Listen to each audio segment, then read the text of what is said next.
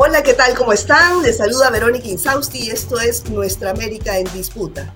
Bueno, a partir de ahora les invito a que se conecten y participen en este programa con sus preguntas, sus comentarios sobre el tema que vamos a tocar el día de hoy y es eh, justamente sobre las criptomonedas. La semana pasada hemos visto que ocurrió lo que muchas instituciones financieras ya habían advertido, el cripto crash. El Bitcoin, que es la criptomoneda eh, más eh, popular eh, de todas, pues tuvo una caída fuertísima, llegando incluso a, valer menos de la mitad de su máximo histórico que ocurrió en noviembre del año pasado, que valía 68 mil dólares por unidad. y no solamente el Bitcoin, cayeron todas las demás criptodivisas. Ahora, ¿se van a recuperar? ¿Qué va a pasar? ¿Cuáles fueron las causas de esta caída? ¿Qué sucedió en El Salvador, que es el único país del mundo donde el Bitcoin es eh, moneda eh, legal? Entonces, bueno, sobre todo esto vamos a conversar con dos especialistas eh, que nos acompañan el día de hoy. Ellos son Max Swash, él es director de un fondo de inversión, profesor e ingeniero peruano. Y también nos acompaña el señor César Villalona, que es economista de El Salvador, quien además pues, eh, desde el lugar nos va a comentar qué está sucediendo en el país centroamericano en este momento con esta caída de las criptomonedas. Bueno, muchas gracias por acompañarnos a ambos. Gracias. Muchas gracias a ustedes por la invitación. Bueno, eh, Max, empezamos contigo. Eh, ¿Qué factores eh, suscitaron la caída tan estrepitosa de las criptomonedas? ¿Cuáles fueron las principales causas de esta caída? Bueno, gracias Verónica por la invitación. A ver, en principio lo que ha caído no es solo las criptomonedas, lo que han caído son todos los mercados. Y con todos los mercados también han caído las criptomonedas y también ha caído Bitcoin en el paquete de criptomonedas, digamos, liderando el camino, ¿no? Hay que distinguir en algún momento Bitcoin del resto de criptomonedas, porque Bitcoin es una moneda descentralizada, a diferencia del resto de criptomonedas, que constituye un paquete de proyectos particulares, eh, digamos, absolutamente centralizados o medianamente centralizados, que no tienen la fortaleza y la rigurosidad que tiene Bitcoin para poder operar en el mercado. Pero independientemente de eso, te decía o les decía, en general todos los activos han caído y, las condiciones para que hayan caído eh, son condiciones que, pueden mirarse rápidamente en el mercado. Los mercados, como ustedes saben, son mercados que en algún momento están bollantes y en máximos históricos y en otros momentos están en crisis o en momentos este, mínimos históricos. Son como carruseles en este proceso. Y lo que los lleva a ser carruseles en ese proceso son las coyunturas de mercado. Quisiera que se comprenda que de alguna manera vivimos en un cóctel explosivamente bajista para todos los activos. Ese cóctel explosivamente bajista se compone, digamos, o tiene varios ingredientes para lograr ese cóctel. Y el primer ingrediente y el central es un sistema financiero en el que vivimos que está basado en deuda. Por Dios, en deuda debemos el sistema, ¿por qué? Porque ese sistema es un sistema que tiene hoy día dólares en el mercado o moneda en el mercado que no tiene ningún respaldo que no sea la fe o el, es más, la moneda dice en Dios confiamos, pero no hay un respaldo en oro de esa moneda o no hay un respaldo de un activo duro de esa moneda. Desde 1970 el dólar dejó de tener respaldo en oro y el 90% de su valor del dólar se ha caído en los últimos 100 años. Entonces, este, este sistema financiero basado en deuda además ha sido alterado por otro ingrediente. Ese otro ingrediente es una emisión afiebrada. ¿Cómo será de afiebrada la emisión y el uso de la maquinita? Que los gobiernos sucesivos de Bush, Clinton, Obama, Trump, Biden han, han, venido inyectándole a la economía miles de millones de dólares, sea en rescates financieros, sea en bonos de estímulo o en lo que sea para proteger su economía, pero han venido inundando el mercado con dólares que al punto que hoy día tenemos dólares nuevos, ahora son billetes más bonitos, azules, pero son millones de dólares que se han inundado en el mercado. Como consecuencia de eso tenemos una inflación, de algo que no tiene respaldo y una inflación enorme. A ese cóctel hay que agregarle, y, y, quisiera por favor tomarme un minuto más para poder agregar el resto de componentes, hay que agregarle la crisis del coronavirus, que nos frenó en seco y, evitó o cortó casi todas las cadenas de suministro. ¿no? Los contenedores que antes costaban pues 800 dólares se fueron a medias de entre 12 mil a 18 mil dólares de costo, con lo cual los costos subían y el coronavirus generó una parada de los sistemas productivos que es muy difícil de recuperar. Llegar a valores prepandemia para muchos países va a significar este, lágrimas, ¿no? Además de eso, los bancos centrales tuvieron la genial idea de poder, este, eh, digamos, enfriar la economía con un método muy antiguo que es subiendo las tasas de interés. Cuando los bancos centrales suben las tasas de interés, pues los bancos comerciales trasladan al privado toda esa tasa de interés. Pero al subir la tasa de interés, que es aquella con la cual se traen, o la que es finalmente la tasa de descuento con la cual se traen a valor presente los flujos futuros de las empresas, las empresas tienen que valer menos. Como ustedes saben, las empresas valen más por su capacidad de generar caja que por sus activos. Eso significa que si yo traigo los flujos futuros de estas compañías y las descuento, o sea, las divido entre el 1 más i a la n, es decir, las traigo a valor presente y ese valor de i o de tasa de interés es más alto, entonces las empresas valen menos. Es cierto también que con una serie de flujos de estímulo, porque no, no, no completo el... Dame solamente... interrumpir porque se ha congelado tu imagen. Se ha congelado tu imagen, eh, por favor, si el, puedes. El audio, está, ¿El audio está bien? El audio sí está bien, pero la imagen hay un problema. Bueno, eh, a, esto hay que sumarle para terminar, para terminar hay que sumarle una guerra. Eh, Max, mientras que solucionas lo de la imagen, de ahí regresamos contigo, no te preocupes. César, en este momento de, de, incertidumbre de la criptomoneda, este, el presidente Bukele salió a decir que compraba 500 bitcoins a un valor de 15 millones 400 mil dólares. Esto es prácticamente una apuesta eh, eh, en este momento de incertidumbre. ¿Cómo ha tomado el pueblo salvadoreño esta medida? Bueno, en El Salvador no existe el Bitcoin. Eh, hay una ley que dice que el Bitcoin se convierte en moneda de curso legal y restricto y que ya tiene unos 6 o 7 meses pero hay una realidad que contradice la ley. Una moneda tiene cuatro funciones en economía. Algunos economistas hablan de tres funciones. Tres, cuatro funciones. La primera es unidad de cuenta. Los precios de los bienes y las tarifas de los servicios se fían en dinero. En México están en pesos, en Guatemala están en quetzal, en El Salvador están en dólares. Aquí no hay ningún precio ni ninguna tarifa de nada en Bitcoin. Todo está en dólar porque esta es una economía dolarizada.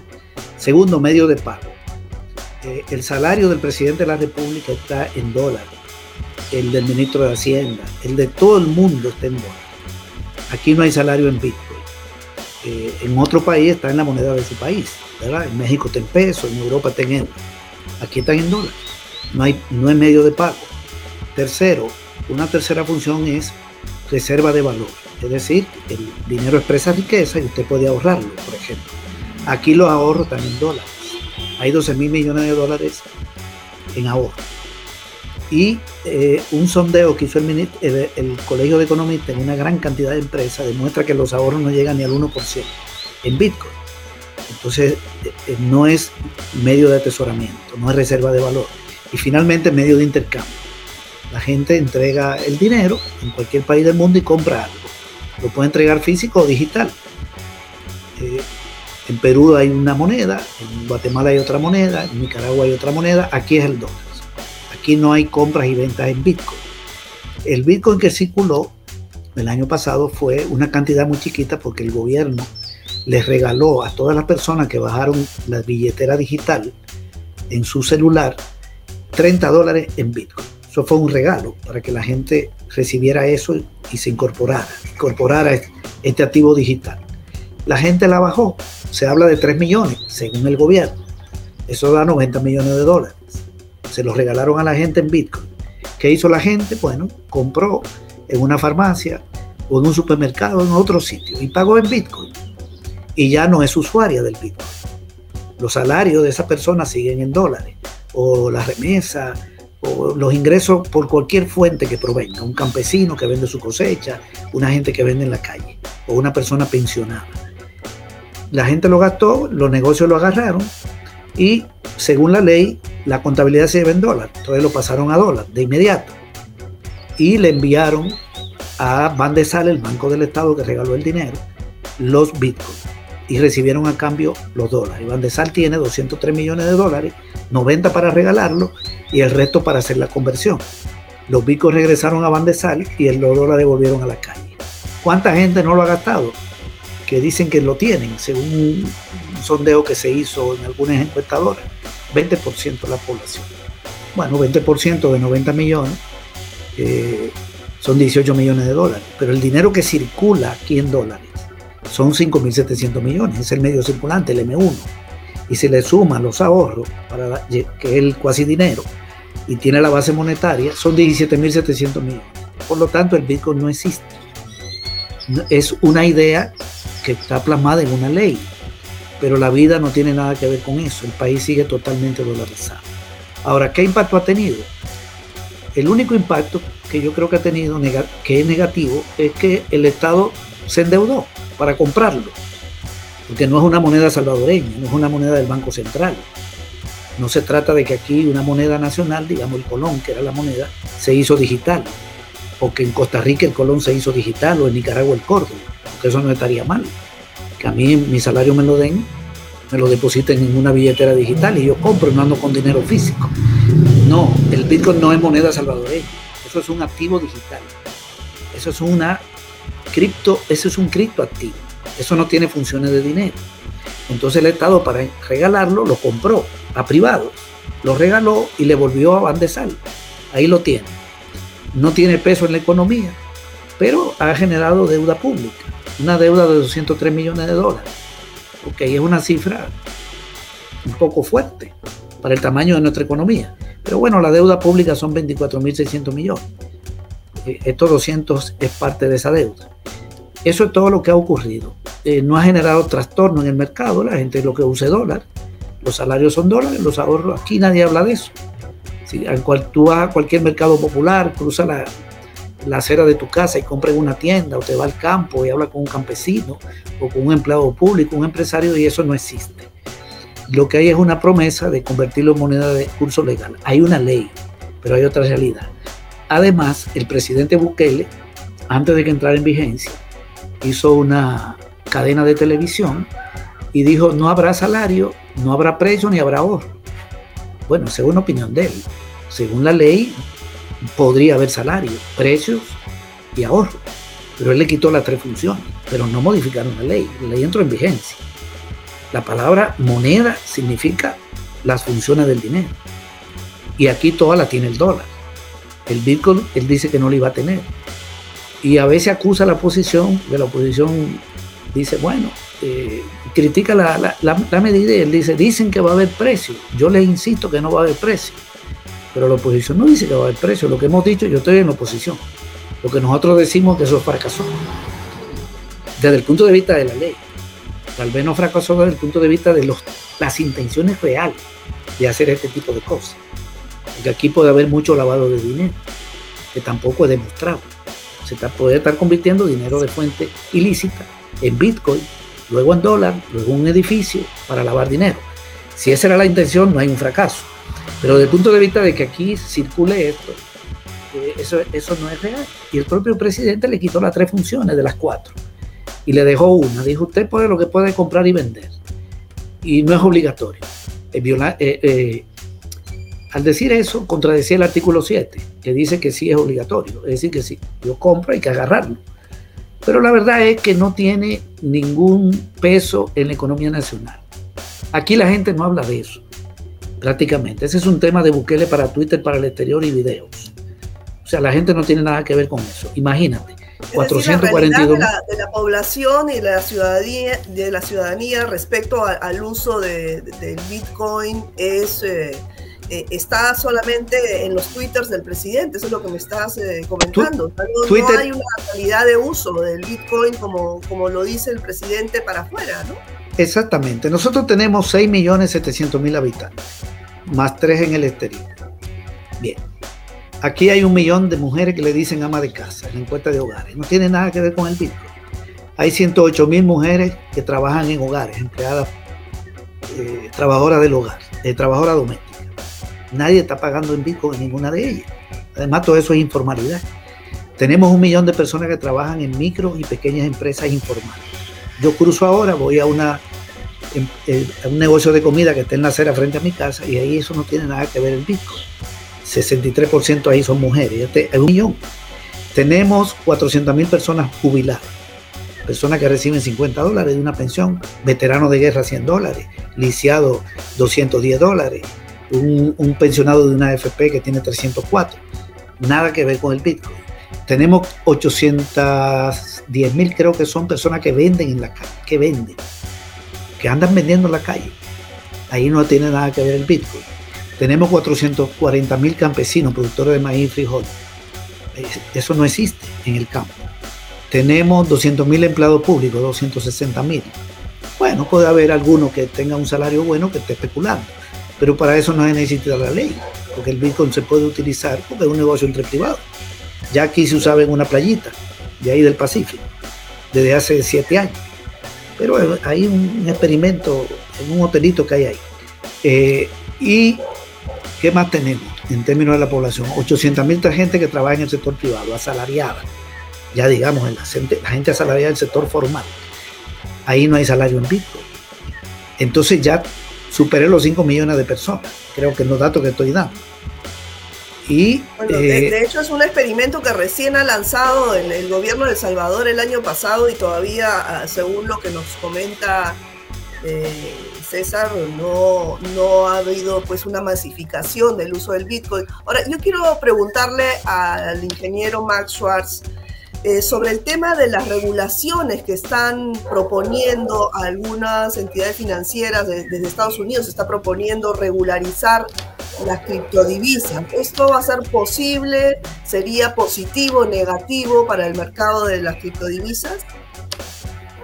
Yo, eh, bueno, yo soy un convencido de que la regulación va a poder normalizar y permitir el acceso a masificar el sistema cripto. Ahora, regular las criptomonedas no se va a poder. Lo que tú vas a poder es regular el acceso y la salida.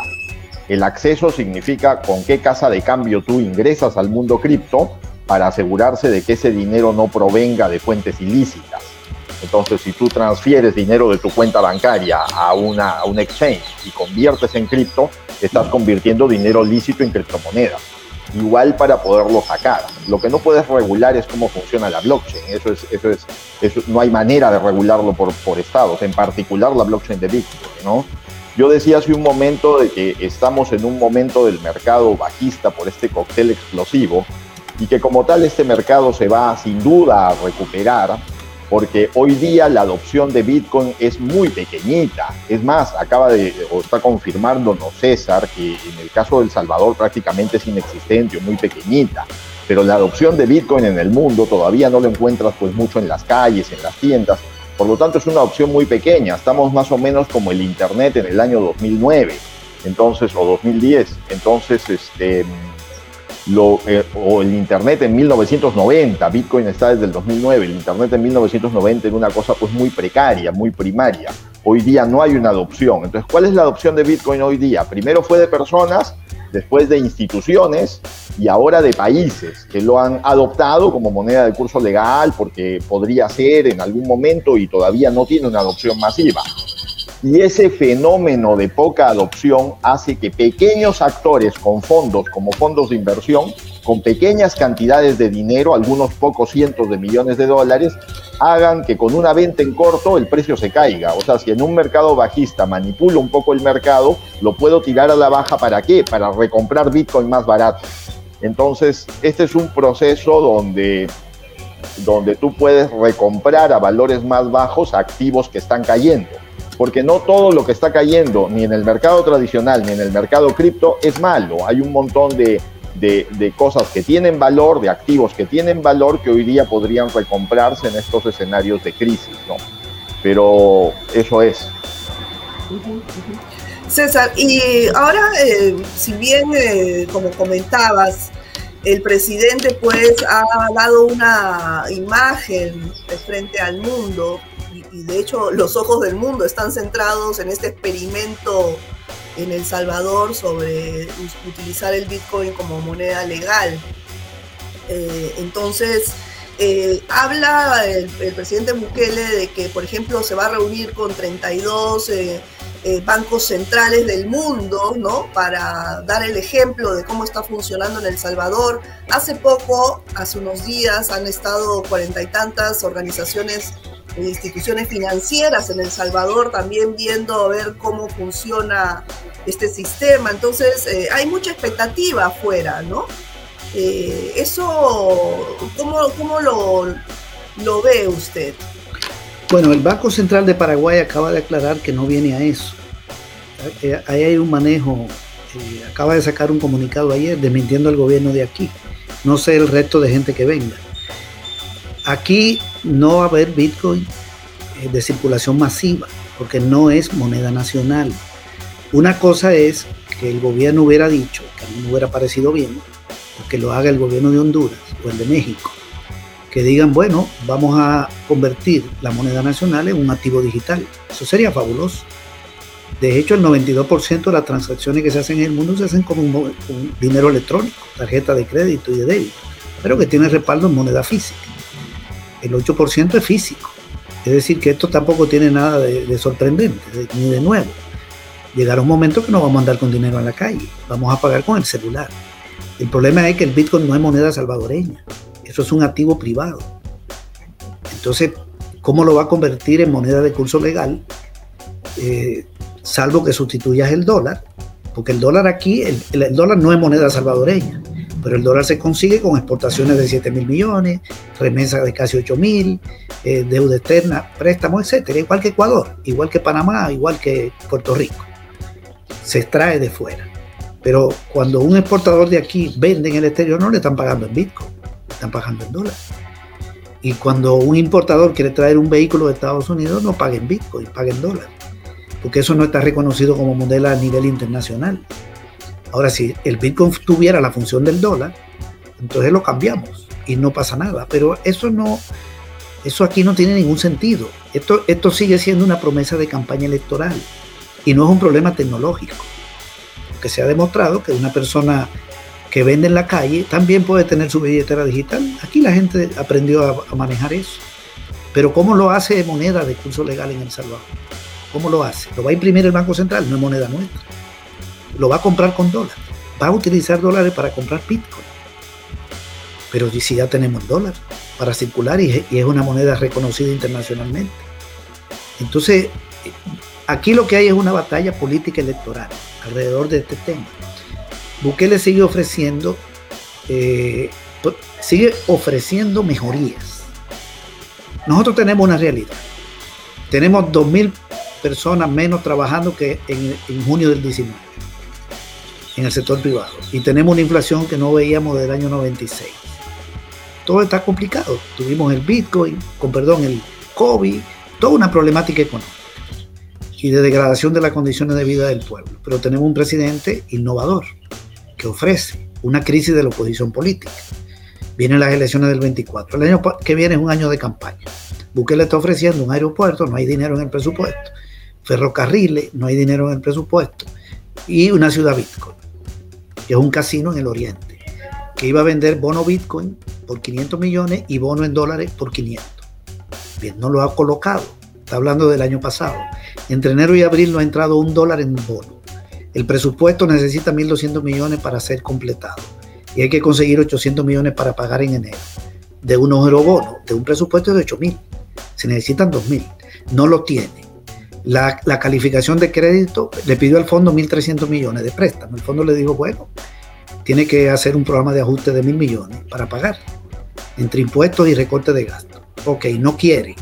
Luego entonces la calificación de crédito cae a triple C y el riesgo país está en 25. Somos el segundo país con más riesgo de pago de la deuda después de Venezuela. Ya superamos a Argentina y no hay bonos y no se completa el presupuesto. Hay que pagar 800 millones en enero. Hay riesgo de pago. Yo creo que va a pagar. Sabemos dónde lo puede conseguir. Y en, ese, en medio de ese problema, que no tiene para completar los recursos, se inventa mil millones de bonos Bitcoin, no lo coloca, nadie le ha dado nada. Bueno, a lo mejor Bill Gates un gran millonario le da eh, Bitcoin a cambio de un papel y ver cómo, cómo especula. Eso es muy complicado. Puede ser que lo coloque, puede ser que no. Hasta ahora no hay nada.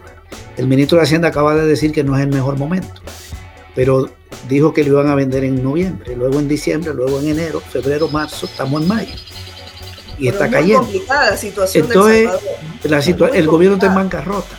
Hay una crisis, la deuda pasó de 19.800 millones en diciembre del 19 a 24.600 en abril, 25%, 87% del PIB, riesgo país, calificación crediticia, y el gobierno y el presidente está jugando con el Bitcoin, prometiendo el Bitcoin, cuando lo que tiene que conseguir el dinero para hacer, e, ejecutar el presupuesto de este año y pagar 800 en enero.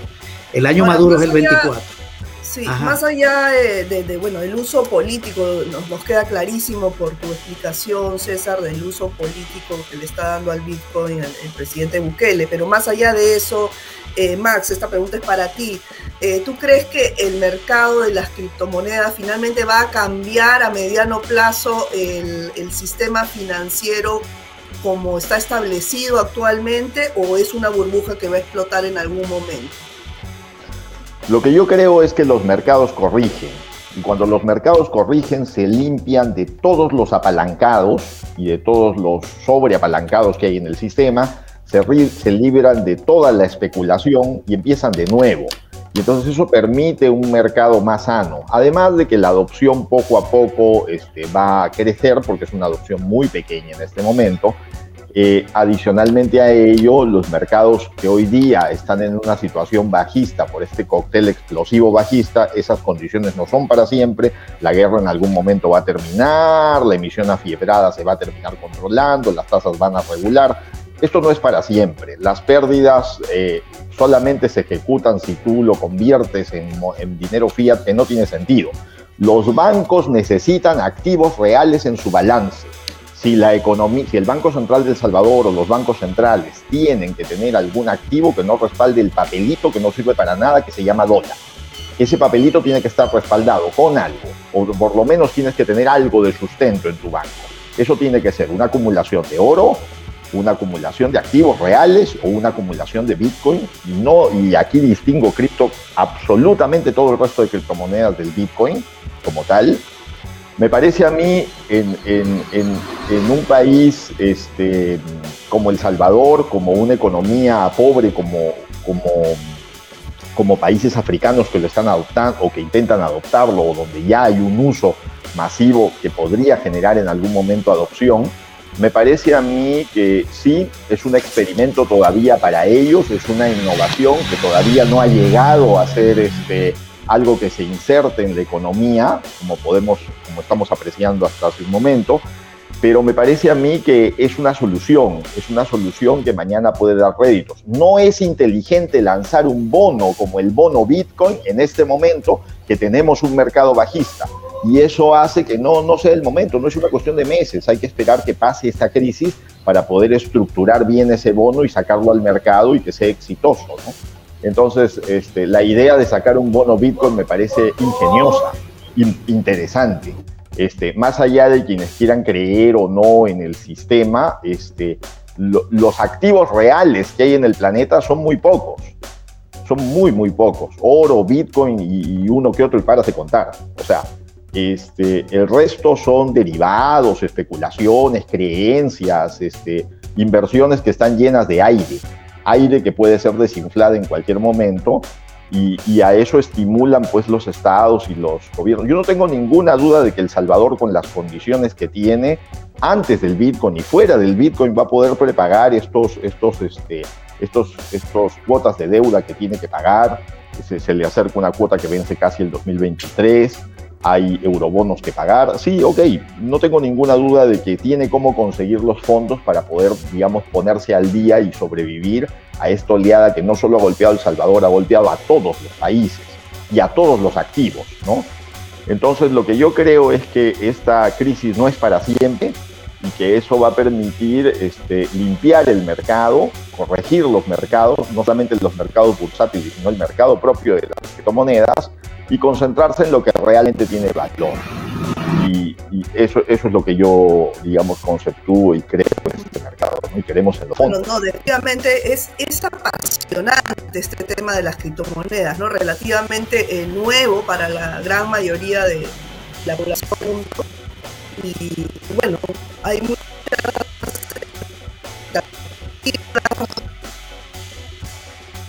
lo que conocemos para más, no hay una crisis del, sistema financiero internacional cosas. Eh, por supuesto, el tema los invitamos a usted, Max y César, a acompañarnos en oportunidades mucho. Y bueno, espero amigos y amigas que de su interés hayan tenido un poco más de, más claro este asunto de las criptomonedas, su caída, qué va a pasar en un mediano Muchas gracias. Gracias a ustedes por la invitación. Bueno, muy amables. Bueno amigos, amigas, ha sido todo por hoy. Esperamos pues eh, que les haya gustado el programa y también que se conecten en una próxima emisión de Nuestra América en Disputa. Muchas gracias, cuídense, chao.